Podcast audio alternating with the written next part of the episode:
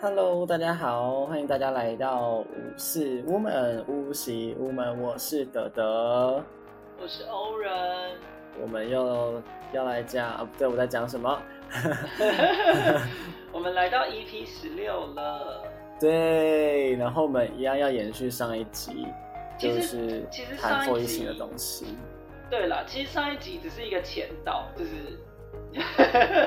哎、也不能说前导吧我们，主要是想要讲这一集啦，因为毕竟两个单身狗单身这么多年，有什么好讲感情的？有什么资格？算了，但是但是我们还是会处理感情的个案，所以应该还是有一点点资格。我们都是用朋友的经验啊、顾客的经验啊，吸取大家的就是精超故事的人，这样吗？要不要阿米告？对，不会啦。对啦，总之就是上一集我觉得嗯也不能算前导啦，总之就是某个某个我们的经验分享。对啊，我们主要先讲上一集，就是跟人际有关的东西，然后我们这一集要来讲商业的东西。不知道大家会不会很好奇？好，我们讲上一集人际关系的东西，是因为我们觉得讲商业的东西，反正就是现代的社会嘛，就是拿着锄头锄田的人越来越少了，大部分的人的工作都是跟人有关的，就是可能需要到沟通啊，或是什么越来越多，所以人际关系跟沟通，人与人之间的互动也是不能或缺的一环。所以，我们上一集先跟大家讲一些关于人际关系啊跟感情有关的，然后我们这一集就延续上一集，上一集讲过的东西，人际互动相关的，我们就这集少一点。那我们这一集主要来谈一些不知道大家会不会好奇，就是魔法工作者的身份，就大家会不会很好奇，说在疫情期间呢，像我们这群魔法工作者们，到底要怎么工作？在疫情这个时代，我们也没有办法完全脱离像是人际互动、人际关系，所以越来越多的自营的工作者，其实很多开始自媒体，然后开始有很多的网络行销，开始有非常非常多在网络上做一些工作的人。对啊，当然我们巫术工作也不例外，但是我们不是透过巫术让我们自己有钱的方法，可能已经不再像是以前的巫术工作者，就是单纯的是收现金，或者是面对面的仪式，或者是做一些比较偏现金的工作，反而开始越来越重视那一种网络的声量啦，网络的流量，然后如何帮助大家在网络上建立你自己的顾客群，然后透过网络来找顾客。对，然后我觉得蛮有趣的意思的一点就是，因为我占卜其实很久比巫术工作还要早非常非常多，所以像是之前以前啦，来找我占卜，有很多人可能都会以，因为我去哪间餐厅好吗？然后我要不要去某个公司面试，或是我面试的时候应该要穿什么，或穿什么，准备什么东西，比较能够获得面试官的芳心。讲芳心好像有点怪怪的，总之就是赞赏。哦，对对对对对对，现在时间晚了，现在有一点脑袋有点宕机。对对，但是在疫情开始之后，反而有趣一点是占卜的巫术的工作，大家开始更重视，哎，网络我要如何就是来进行面试，或者是我要如何在网络上面找到工作，我要如何在网络创造流量，来让这些流量转换成钱。所以网络的行销，网络的东西，像是上一集有说到嘛，Clubhouse，不断的在 Clubhouse 上面帮别人占卜，然后来让自己可以去接到各式各样不同的客户，然后把自己宣传出去。我觉得不只是我的我的客户，包括我自己也是。这是一定的啊，就是从我们自己的工作来讲，就是就我们做占卜跟魔法工作、巫术这一类的工作，呃，可能仪式大家不一定都很清楚，因为嗯，可能大家对于仪式比较陌生，但大家对于占卜应该就比较熟悉。大家印象中占卜，其实应该都是你坐在一个位置，然后有一张桌子。然后上面有牌，然后你的对面是占卜师，然后他会在那边洗牌啊，然后抽牌，然后在你面前解牌。我相信这应该是大家对于占卜的印象。但是这个就问题来啦，在疫情期间，是不是大家其实不方便见面？那尤其是像外面餐厅不能内用，因为有些占卜师是会跟客人约在可能咖啡厅啊。然后或者就是我也在餐厅有看过，就是有人也有人在餐厅接占卜，然后有的是在自己的工作室，但是有一些就是不方便，有一段期间其实也不太方便去接客人面对面的时候，就一定会演变出就是线上占卜的方式，这是一定的，因为不能见面，这是。实际的情况，那我相信我们的占卜会遇到这样的情况，那各行各业一定也会遇到类似于这样子的情况，而且可能会比我们更影响更大，因为像尤其做餐饮的，你要吃东西，东西就是实体物嘛，你一定要有一个办法能够拿到这东西，所以我相信讲。在疫情的期间，影响我们的商业互动，变成说，哎，我们开始，呃，习惯，就是可能网络平台、网络商城，嗯，外送、外带之类的，就是嗯，比较少人跟人互动，比较少见面，或是需要用到网络等等通讯的事情，大家一定很，就是经过了这疫情的期间，我相信大家一定。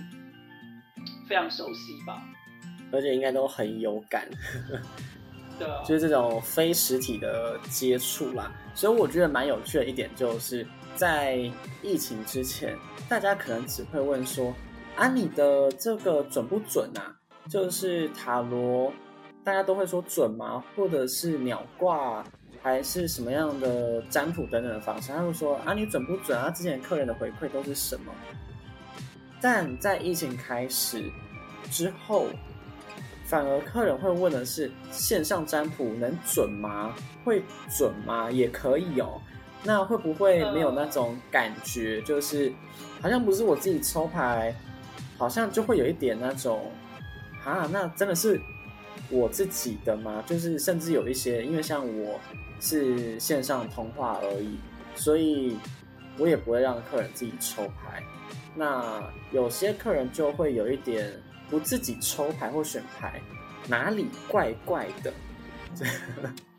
就开始有一种这种状况。这个这个真的比较常发生在疫情前呢，就是疫情前，因为见面就是很很容易，然后感觉大家好像就是见面是稀松平常的时候。就会很常出现那种，如果你要网络接客人，客人一定会问你说：“哎，那这样我要去哪里占卜？或者是这样子的话，我们要约哪里？”然后疫情前，因为其实我从疫情前就已经就是线上占卜也有接，然后面对面的也有接。以前是疫情前都是，如果在同一个县市的，就会想办法约个时间，然后约个地点，然后帮客人占卜。因为大家也比较喜欢面对面，觉得面对面比较比较感觉好像可以相信的感觉。但是我发现，在疫情的时候哦，大家反而疫情刚开始还是会有人对于能感觉好像面对面占卜比较比较好的这种感觉。但是随着就是真的到那个见面都非常不方便的，就是有一段期间，就是我们基本上那段期间。大家基本上能不见面就不见面，就是疫情比较严重的时候，我反而发现客人知道说，哎，可以可以线上占卜，不用面对面，哇，他们有够开心的，就是大家就觉得，哦，原来这样也可以哦，那这样太好了。然后发现我现在的客人啊，到我现在疫情结束之后哦，我的客人也已经非常习惯就是这样子在电话上面占卜、远距占卜。我真的觉得大家可能一开始不习惯，可是因为这段时间之后，大家开始习惯就是网络通讯啊，然后就是没有面对面的方式，用资讯的方式去进行。大家开始习惯之后，就是开始有人也开始喜欢这样子，所以我就算我疫情就是已经现在了，那我发现我基本上跟我约占卜的客人都不会问我说，哎，要约哪里占卜，甚至新客人哦来问的时候也会问说，哎，所以我们就是线上就可以占卜吗？已经变成跟以前不一样，以前会问说。以前可能就是会问说，哎，那这样我们要约哪里？我们要约什么时候？哎，那老师你住哪里？这样子的话，我们有没有办法约？哎，现在大家都不会问这个问题了，大家都是直接说，哎，这样的话我们线上是是可以占卜，就是有什么直接问说，对对对，可不可以线上？对，因为真的可能线上也有线上的好处吧，就是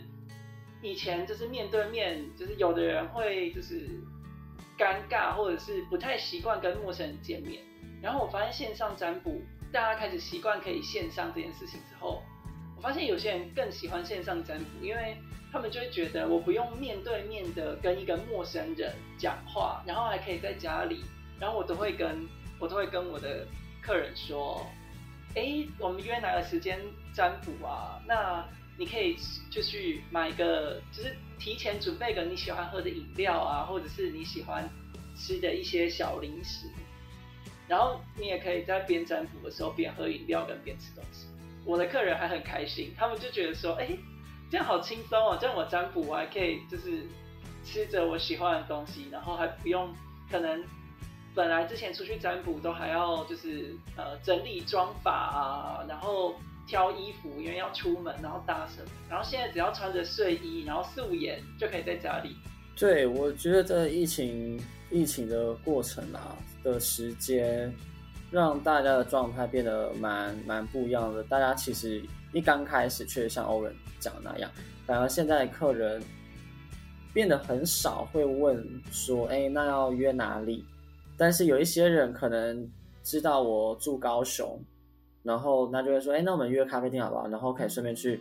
喝个咖啡，出去吃东西，这样这样也不错啦。对，但是因为在这疫情的时代，或者现在走到后疫情，在这个过程当中，其实我自己也开发了蛮多不同地区，或者甚至是到海外的客户。对，因为像我有加拿大的、中国的、有日本的，然后还有其他国家的客户，那。这个时候，线上占卜反而或是线上的仪式疗愈，就远距的这种方式啊，变得是一种现在我和欧人在工作的时候很重要的一环。对，反正就是开始有使用的模式了啦。嗯，因为我相信不止我，你那边的工作一定也是大部分都是远距线上就解决掉的。对，甚至开始会，因为我原本很很懒得用文字占卜，但是后来有时候现在就想说，哈，好了好了，那就有一些客户就算远距即时通话也有点懒，所以呢，有些客人就直接用文字占卜，也也是蛮方便的，就变成这一种透过网络、透过资讯的方式，透过 App 来进行我们的。工作，对，像是有一些疗愈的方法，也开始有各式各样远距疗愈的技术出来。然后虽然原本好像就有，但是以前啦，我的观察是，哎，大家如果要集体疗愈，那大家会一起聚集到某个工作室，或是一起到户外，就一起类似出游的感觉。但是在疫情这一两年。有蛮多，真的蛮多那种是线上集体疗愈的那一种活动出现，冥想课啊，或者是什么之类的。对，或者是一些啊，对课程，课程也是，反而就开始变得很多那种线上课，然后要来请请我，我不知道欧文那边有没有，但是有一些有一些其他的工作，现在老师就会来请我帮他，让他的课程可以宣传出去，然后可以有更多不一样的的模式出现。所以我觉得，反而在疫情这段期间，创造行销、创造流量、创造让他们的粉丝变多，然后因为。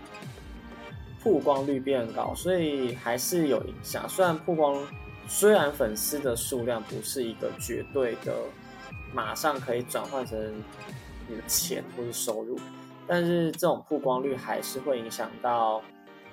最后实际的收益，甚至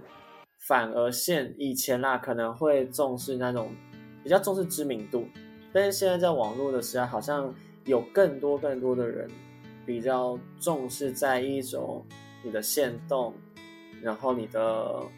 你的每一则贴文，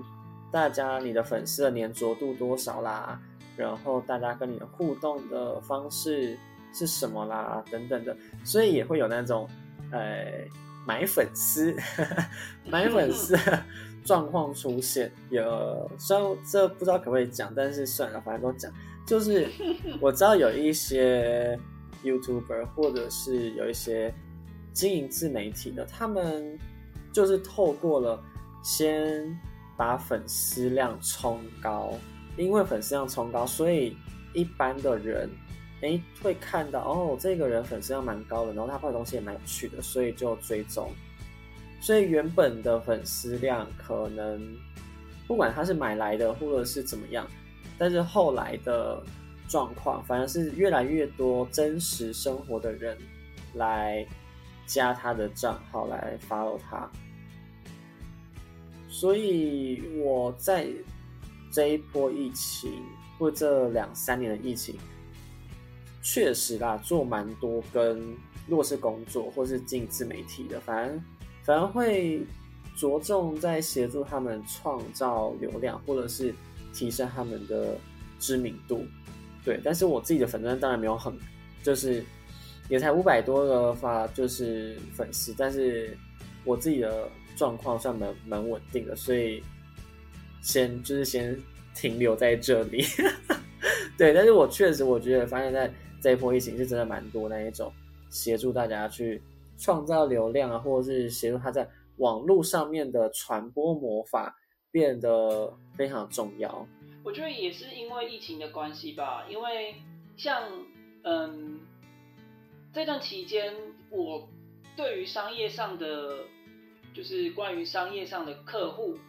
或者是商业上有需求的魔法，也真的是在于所谓的资讯传播啊的这一块上面，大家会做蛮多的，因为一方面也是大家。因为疫情的关系，想要开始琢磨在，就是可能网络的广告啊，或者是不论是粉砖发文啊什么，能够被人家看到。因为像以前可能大家都会觉得，大家方便在外面走的时候，可能更多的比较传统的公司会觉得，啊，我在路边买广告啊，或是很大的广告牌啊。实际让别人看到啊，比较有效果。好像是说，哎，大家平常习惯都会走哪些路啊？所以我在路上经过哪一间店，然后我就会看到它的招牌或者是它的广告，然后就会被吸引过去。大家可能就会觉得说，哎，可能以前商业都会觉得，哎，地段很重要啊，一定要就是大家会经过的地方啊。但现在随着疫情的关系，因为那段期间大家不方便出门，所以大家就会开始发现，哎，好像存在这一个很好的地段，然后放着一个实体广告，好像效果没有那么好了，因为大家不出门，好像都看不到。然后大家因为都在家里面，然后就会开始更多的使用网络，所以我觉得大家也会因为这个关系，就会特别发现，哎，好像网络上面推广自己很重要，没有办法再放实体的广告，因为大家在家里看不到。所以大家就会开始觉得说，哎，那我们要增加商业的，而且那时候不能出门，就是网购平台啊，或者是或者是外送，变成电商啊，外送变成就是主流，因为大家就是不能出门，需要人家送餐，或者是不能出门，然后自己在家里划手机，然后买东西。所以因为这样子的关系，商业的模式也会随之就是配合大家的生活形态。就像我们前面上一集讲，就是感情的那一集，因为不能见面啊，所以大家就会开始用交友软体啊，或者是更多的是用通讯软体在认识人，或是跟人做互动。商业上也是，因为不方便见面，然后不方便出门的情况下，大家也变成说，哎，更注重说我要怎么样在社交媒体上面，或者是用自媒体的方式。然后来推广自己的商业，因为好像我觉得从疫情的这个期间，好像也发现有越来越多的，以前可能还好，可是现在有越来越多的产业都很喜欢买，就是网络的广告，比如说 YouTube 广告啊或什么之类的，就是越来越多。可能以前的 YouTube 广告都会是，可能疫情前我们比较多看到都是那种什么游戏呀，然后疫情的这个期间就会发现。哎，连那些广告都开始出现一些所谓传统产业的，就是可能我有时候会看到一些，就是可能因为我的工作吧，我的我所查的东西，所以演算法就会出现一些什么可能哎卖卖那个线香的啊，就是哎以前好像不会看到什么卖线香的啊，或卖精油的啊，或者是甚至是卖什么什么其他食物，可能可能罐头农产品。对对对对对，就会开始怎么连怎么连这些都出现了，然后什么什么什么，嗯，什么就是果干啊，什么东西都开始冒出来。就是我觉得随着时代，就是会影响商业的结构。所以像我们现在，我看大家应该也，大家虽然疫情就是已经到大家方便可以出门了，但我相信现在应该很多人。外送平台已经用的很习惯，现在就算可以出门，还是会习惯去点外送，或者是现在就算可以出门，还是习惯在网络上面买任何生活用品。所以也就是变成说，在商业上，巫术也会因应着就是大大环境的影响，就是会变成说，哎，大家既然因为生活变成说，哎，通讯的广告变得很重要。所以当然跟以前不一样的是，当然我们在魔法工作上面就会要使用更多的关于资讯的传播、有效的沟通之类的，就会比以前吃的更重。嗯，而且我觉得还有一点就是，呃，实体的店面反而现在转为一种嗯体验的那种感觉，就是我走到实体店面是为了去体验。这个衣服穿起来怎么样？这个香水喷起来的感觉是什么样？然后大家回到家之后，再透过各式各样不同的网络商城或是电商的平台，再去找可能比较低价的，或者是透过线上的方式来来订购他们需要的东西。所以变成很尴尬的一点就是，以前大家很习惯在实体店面，诶看到了，诶觉得还不错，那就会直接买。所以，我有接到好几个客户是要去如何协助他们实体店面继续维持下去，因为如果大家都去那边当做一种体验店，那实体店面那真的很容易倒，所以就变成要去协助实体店面维持他们的经营，不是只有那种体验的感觉，或者是把它当做一种体验的过程。而是可能能够透过一些巫术，然后来协助他们创造一些在网络上没有办法得到的一些产品，或者是 anyway，对，这这不这不太方便说，因为有一些我记得的 店面都比较特殊，但不是八大的行业，大家不要乱想。OK，好，对，总之我觉得蛮有趣的，然后在。在网络上平台，我觉得还有一个蛮重要，而且大家也不要忘记的，就是幸运的魔法。就是在那么多的广告里面，你要如何在一个对的时间出现在对的平台，让需要的人被看见？这个时候网络传播创造流量之外，还有一个更重要的就是幸运的魔法，就是让你的广告可以下对地点、下对时间，然后用最少的金钱创造最大的收益，但是还是得依靠个案自己本身对网络的使用啦，然后还有。行销上面本身你都要有一些基础和下广告的逻辑，那再透过幸运魔法，那这样子的效果才会更好。对，所以我觉得其实不只是传播，我觉得传播本传播的魔法是一个基础啦。然后如果再加上幸运魔法，我觉得就我个人来说是效果提升蛮多的。你说你想要讲的是演算法之神眷顾我吧之类的吗？类似这种，类似这种，类似这种状况，就是你除了创造流量之外，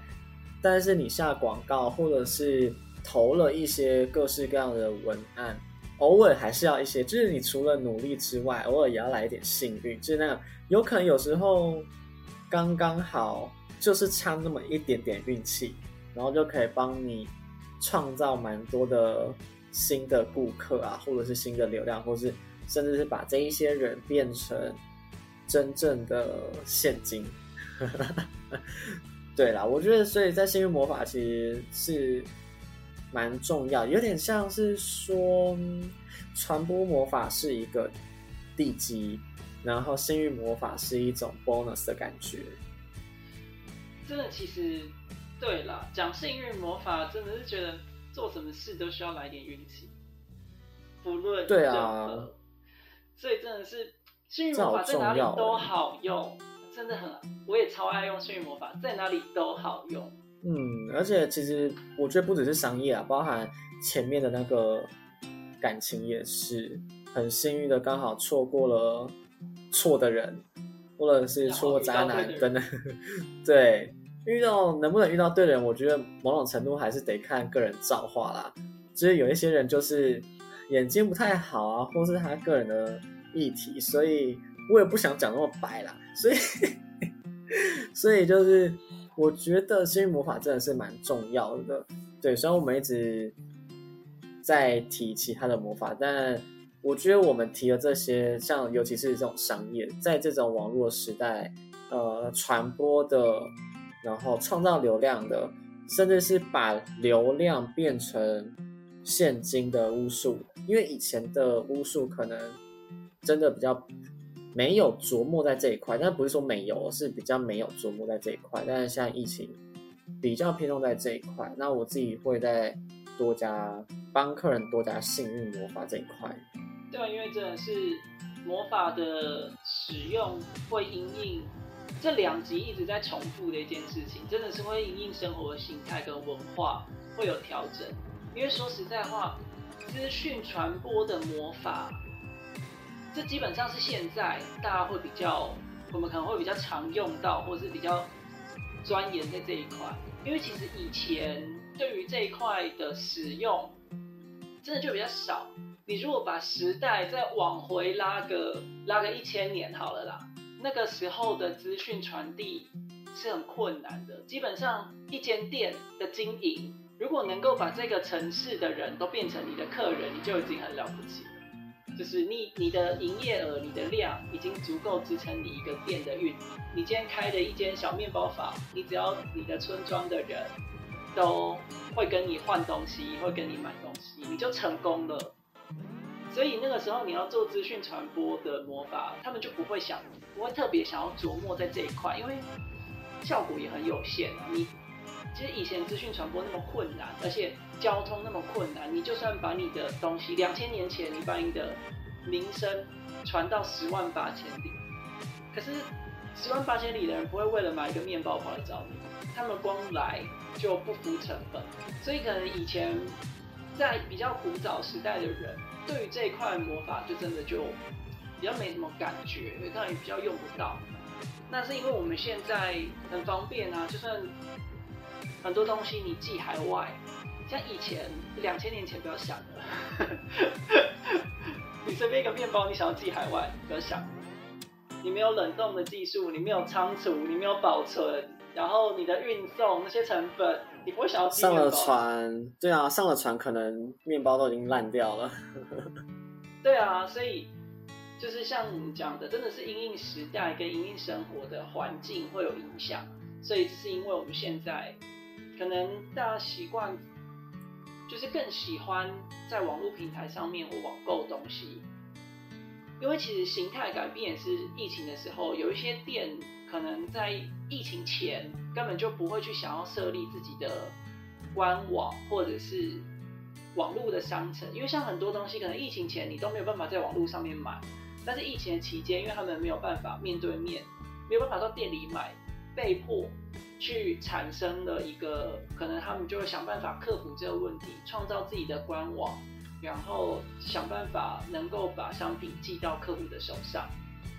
所以也因为这样子啊，我们到现在可能以前疫情前，可能大家想一下，可能疫情前你要买某一个某一家的布丁，或者是某一家的面包，或者是某一家的什么鸡肉烤鸡，你就一定要到店面去买。但是疫情期间，他们就自己发展出了他们的冷藏运送，那或者是他们的冷冻包，或者是什么，anyway，就是加热食品的，就是因为也蛮多餐厅出自己的微波或者是加热的，这叫什么去调理包？调理包。对啊，所以也因为因应这样子，就会变成说，哎，资讯的传递变成比较重要。那当然，幸运得得奖，幸运魔法。任何时候都很好用，做什么都很好用。大家除了听我们讲这些比较基础的东西，就是比较，就是我们一直在重复前面的传播的啊、流量的啦，然后流量变现金啊，或者是各式各样不同的东西。但是不要忘记，还有很重要、很重要的幸运魔法，因为幸运魔法做到一定的程度的时候，基本上个人的生活会变得。蛮顺利的，就是会有一种变成幸运的体质。虽然我不知道，因为大家可能没有那么的一直在做幸运魔法，但是对于巫师来说，一直在做幸运魔法的人，其实感受我觉得蛮明显的，就都可以很顺利的避掉一些很困难的事情。但不是说就没有困难，而是只是说可能。困难可以变得比较小，或者是刚好有贵人来协助，或者是刚刚好看到了一些解决方法。对，所以就商业来说，就变成因为你投的广告都可以刚好被需要的人看到。但是这还是得仰赖各位自己在下广告的时候，你要有先下对。如果你卖女性内衣，然后投的广告。他们的设定都是投给男性，虽然不能说男性一定不会用到，因为有些男性还是会需要用到，可能跨性别啊，或者他可能就是呃喜欢穿其他性别的服装，那这个这个是另外一种。但是你不可能透过演算法，然后你卖女性内衣啊，全部广告投在都是男性吧？这个还是有一些基础的逻辑和 基础的电商的知识，自己还是要去掌握。那只是透过幸运魔法，除了你自己把流量那些东西都提升上来之后，让你投的广告，让你后续刚刚好你投的广告都可以让需要的人看到啊，这些人刚刚好也都会在需要的时候。看到，然后需要的时候下单，然后他们也刚刚好有钱，然后有能力，然后有需求，是蛮重要的一件事情。那当然，如果没有后续，至少我们可以把前面的一些基础做好。我们两个人的流量或者是粉丝都没有到很多，但是就我们自己的客户啦，我觉得是做蛮多这一部分的。对，就像。我自己有一些是 YouTuber 的客户，他们也就是也协助他们去创造一些新的话题，或者是透过巫术来帮他们遇到好的引荐的人，或是好的合作对象，让他们可以有一些不错的发展。那天哪，我讲的好隐晦啊，怎么会这样？好像也不能透露太多。毕竟客户隐私还是很重要的，我们这一行很重视客户隐私的呢。对，这真的啊，伦理道德，工作伦理很重要。还有一个就是因为在疫情里面，呃，大家的资讯传播很快速，就是可能我今天发出去了一则贴文，哇，明天、后天，甚至是你早上发，中午、晚上，你就会看到有人。冒用了你的东西，盗用了你的东西，甚至是抄袭，就变得有很多这类的东西出来。所以我突然想到有一个，就是那种那种商业维护或是保护商业的魔法，其实也蛮重要的，就是让你的东西是不容易被抄袭，或者是那种抄袭的状况依然打不掉你个人的魅力，或者是在网络上面的声量。就是就算别人再怎么抄袭你。你依然锐气不减，应该这样讲啊。对，我觉得对了啊。我有一个客户是有帮他做这种这个手术，突然想到，因应各种商业的情况吧，就是每一个行业有每个行业的情况，当然就是会有他们比较需要琢磨的地方。那因为今天我们讲资讯，可能就是一个比较。大众普及被影响到的情况，就是因为疫情不是只有攻击，就是疫情不是只有影响一个行业、影响一个地区，或者是影响某一个人，或是一小群人，而是基本上大部分的人都有被影响到。资讯的部分当然就是大家都基本上啦，绝大部分的人应该是都被影响到，会为。因为这个时期的关系，因应这个时期，所以发展出了资讯有关的。所以我们就是疫，因为我们这一次因为疫情也差不多到这时候，所以我们就把这个相关的拿出来。因为其实到现在，对吧？像大家应该也都还很多人都已经资讯用的很习惯，所以我们讲资讯的就比较是可能大众比较会有感觉吧。我在想。嗯，我觉得应该会比较有感觉，因为如果在疫情期间讨论这个话题，我觉得大家的感觉可能比较没有那么的深，因为有些人可能还在习惯当中，或者是对于 AI 啦、对于资讯啦、对于网络，然后自媒体、电商这一块，可能都还会有各式各样的疑虑。但是我觉得，因为发现现在大家。越来越上手，或者是越来越把它当成一种生活的习惯，甚至是像是 Line 啊，或是 IG 啊、脸书，现在好像很然后完蛋了。竟然讲出脸书这种被一些年轻人标注为老人在用的 App。对啦，就是像这种东西，我觉得厉害就是它呃赖结合了电商，然后你只要在赖上面。赖商城，因为可以直接下单，然后直接联系商家，那就会有人来帮。也结合了一些物流公司，就可以很快速的，甚至是可能你早上下订单，啊，下午就把东西送到你的手上，就是开始这种资讯的传播变得大家已经习以为常。所以我觉得现在我们来讨论这个议题，反而变得比较。能大家比较能够理解啦，嗯，对啊，我觉得而且现在这个时候也很值得来讨论这件事情，因为疫情前一部分的人已经习惯开始使用外送平台跟网络平台、网络商城买东西，但疫情前还真的不是所有的人都已经习惯了，也有可能有世代的关系，但是经过疫情的这段时间。其实应该大部分的人，除非真的是手机或是电脑使用困难，除了这这样的族群以外的人，大部分的人基本上应该都已经习惯，呃，甚至至少可以接受，那甚至是已经习惯了这样子的方式。所以，其实在这个时候，或许还没有使用网络来做传播的人。商家亦或者是商业的行为，任何的还没有尝试这一块的，或许可能或多或少都会可能都会思考到，哎，有没有需要跟进啊？就是哎，大家都已经开始习惯网购，然后开始习惯外送平台了。那这样子的话，我是不是有了实体店面，然后我实体贩售的情况下，那我是不是也要再增加一个网络的销售的平台，亦或者是跟外送平台合作等等的？我相信应该也是，就是经过疫情。到现在，应该也会有越来越多的行业在思考这件事情，所以就是今天特别拉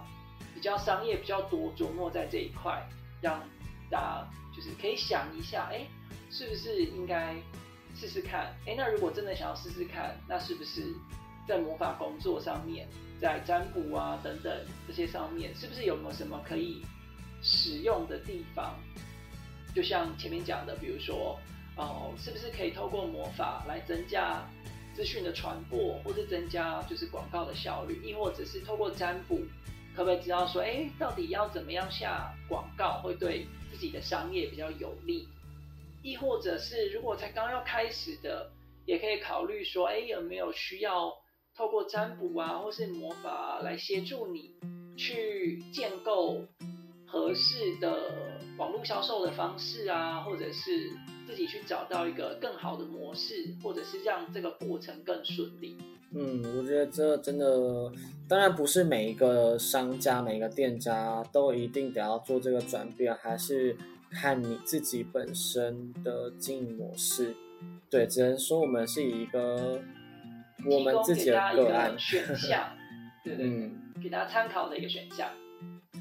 对，那当然我还是有遇到一些像是眷村的。小吃啦、摊贩啦，或者是在街道巷弄里面的一些美食小吃，但我觉得就不一定，还是依个案处理，就是还是依个案处理。对对，所以就是这一集，我觉得重点主要啦，就是我们看到这个在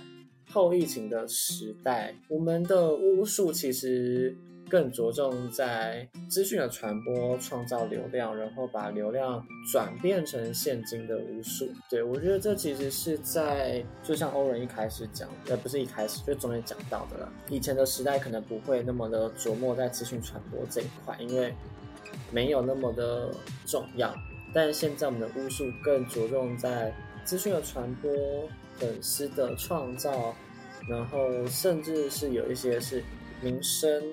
地位创造或是建立，对，就是哎，当他想到甜点的时候，第一个会想到的品牌是什么？然后他透过网络去搜寻，对我觉得这个反而是在现在的现在的资讯的传播或者是网络发达的时代非常重要的，是我们的巫术的研究也开始比较转往这一块，就是民生地位。然后资讯的流量传播来创造自己在网络上，在还有在大家心中的重要性啊，嗯，好啦，那这题就这样了，讲就这样了，对啊，应该是差不多哈。如果如果啦，各位你们的行业或者是你们想要听什么样的行业之类的，我们可能会怎么做数，但是请。请大家还是要给我们一个实际的、比较实际的案例，或是你自己个人的状况。那我们也许可以来讨论看看那一个行业或领域，用我们巫师的观点，也许会怎么做，或是有没有一些新的东西？就除了资讯传播和幸运魔法之外，有没有什么一些新的东西可以产出？嗯，对啊，我觉得也很适合找我们去，也可以找我们讨论这件事情，因为除了我们可以用。巫师的角度来提供咨询以外，我们还有占卜的技术哦，对不对？我们可以用占卜来帮大家收集资讯，然后大家也可以用他们自己的经验，然后跟我们占卜的情况来做一个讨论，或许也会得到就是哎本来没有想到或者本来没有注意到的面相或者细节。欢迎来咨询，然后欢迎留言啊！我们更欢迎大家懂内。还有给我们钱，对，然后记得如果有任何问题，就是私讯粉抓，然后跟我们讲，那我们都会尽快的回复各位。好，那这一集就到这里啦，拜拜。拜拜。